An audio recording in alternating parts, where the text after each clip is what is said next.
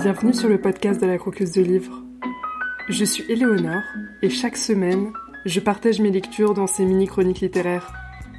Vous avez 5 minutes? C'est parti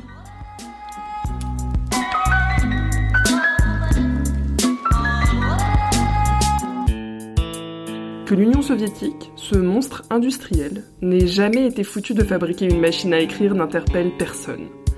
Qu'importe ses faiblesses prosaïques quand on est une puissance cosmique.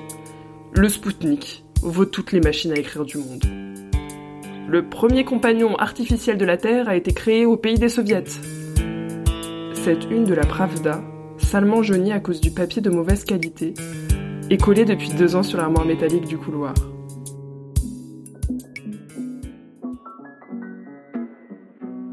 Aujourd'hui, le livre qu'on croque, c'est le roman autobiographique Les services compétents d'Igor Gran. Et l'extrait que vous avez entendu est le début du chapitre 2.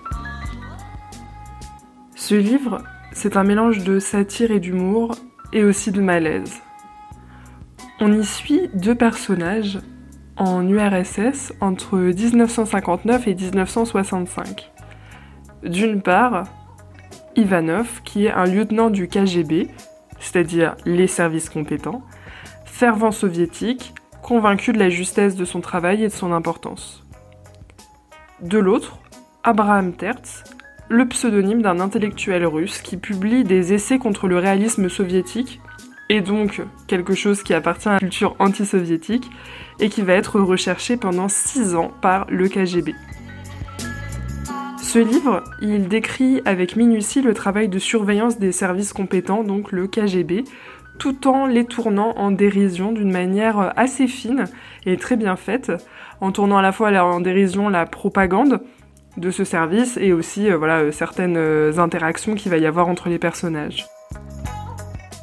Ce livre il permet aussi de décrire les conditions de vie difficiles, par exemple les arrivages aléatoires de fruits et de légumes voilà, qui, vont disparaître très rapidement, la surveillance de la population, le manque de vêtements et la difficulté de s'en procurer.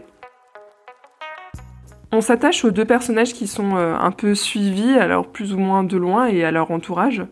Euh, même si donc euh, l'un, Ivanov, est un peu ridicule malgré son efficacité, et convaincu de faire le bien et de soigner la société.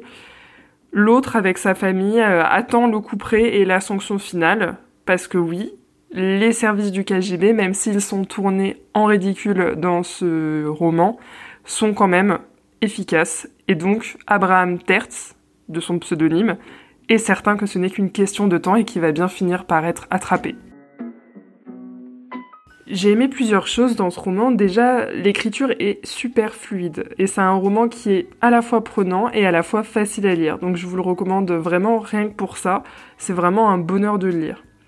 J'ai bien aimé aussi le fait d'apprendre donc euh, des choses sur l'URSS en pleine guerre froide. Donc je vous ai parlé un peu de cette histoire d'arrivage euh, de fruits et légumes. On a aussi euh, les anecdotes sur le camarade de Gargarine qui va se faire offrir pour ses bons loyaux services euh, et son héroïsme, vu que c'est le premier homme euh, à aller dans l'espace euh, et qu'il est soviétique, qui va avoir le droit à beaucoup de cadeaux qui nous semblent un peu prosaïques, comme par exemple des chaussettes, des slips, un rasoir, un manteau, des biens qui vont être d'un le texte convoité de tous les citoyens.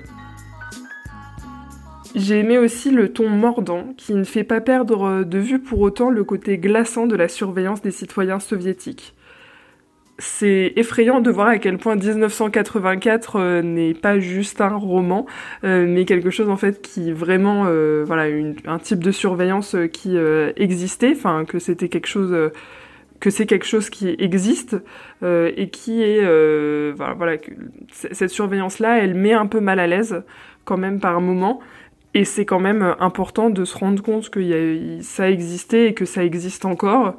Euh, ce, type de, régime qui surveille de manière très intense ses citoyens, même si donc on voit quand même qu'il y a des, euh, des espaces de liberté qui existent. Euh, par exemple, on a euh, régulièrement le docteur Jivago qui euh, réapparaît dans le livre, donc pour dire que on se doute que telle personne a le docteur Jivago ou a lu le docteur Jivago, qu'il est surveillé pour ça, mais que c'est ok pour cette fois-ci ça passe.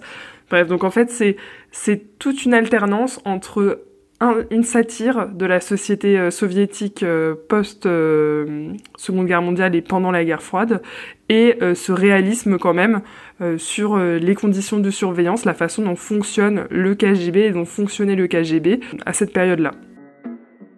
Ce qui est intéressant, c'est que euh, Gran, en fait, l'histoire qu'il raconte, c'est l'histoire notamment de son père, vu que c'est lui qui se cache derrière le pseudonyme Abraham Tertz, je trouve que c'est une manière originale de parler de ses parents, de faire un récit euh, euh, autobiographique.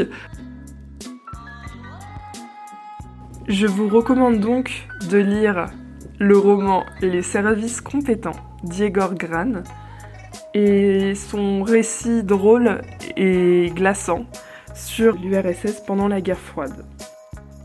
N'hésitez pas à me contacter à lacroqueusedelivre.org pour me dire ce que vous avez pensé de cette chronique. Et si vous avez lu ou envie de lire ce roman, si vous avez des recommandations à me faire. Ce podcast sort tous les lundis matins pour accompagner les plus matinaux d'entre vous pendant leur petit déjeuner, mais vous pouvez le retrouver sur les plateformes d'écoute que vous préférez. A très vite pour découvrir un nouveau livre à croquer ou à dévorer.